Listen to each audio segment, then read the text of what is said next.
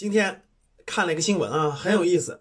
一家基金公司把一个基金经理给炒了，你知道为什么炒了吗？因为过去呃这个这个一年，这个基金经理呢重仓银行，然后呢收益肯定不太高，对吧？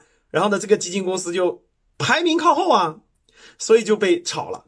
然后看完以后呢，颇有感慨，各位啊，因为什么呢？因为这个。这个基金行业呀，它这个基金经理呢，他是要看很多东西的。比如说，第一个，每个季度都要排名，你排名后百分之十，连续几个季度就被淘汰了。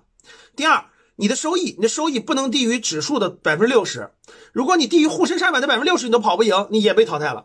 第三，有这个止损线，比如说你这个跌到多少的时候，你没有这个做这个止损，那你也会被淘汰。所以这个基金经理呢，他压力是很大的。如果他要是坚守价值啊。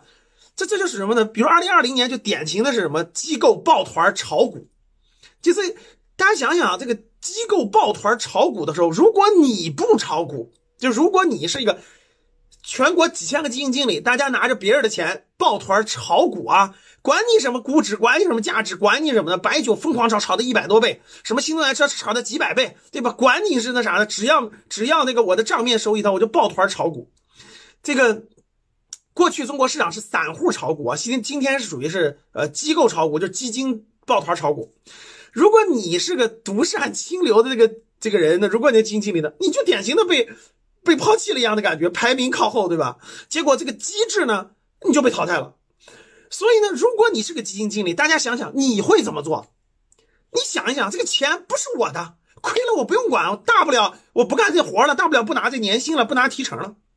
如果如果是我跟着去炒股，第一个，如果赶上牛市了，赶上市场好了，对吧？我不但每年有几百万的底薪，我还有高额的提成，是盈利部分的高额的提成。如果我不跟着你们走，那我就是排名靠后，最后被淘汰。我问你在座的各看视频的你，你会怎么选择？如果是我，我也会逼上什么路，逼上这个炒股的路啊。那那既然这样了，反正不是我的钱，就干呗，搏杀呗，看看最后谁运气好呗。运气不好的接棒呗，运气好的排名靠前呗，成为优秀的大牛的基金经理呗。那我不炒股能行？所以现在市场上典型就是机构的基金经理在炒股，啊，疯狂炒，什么概念估值没有没有没有没有炒，什么预期没有没有没有往高了炒，炒得越高越好。这典型的现在就是这样的市场。所以，如果你是基金经理，你怎么选？下期给大家聊聊我为啥不发私募了。当你看到我所看到的世界，你将重新认识整个世界。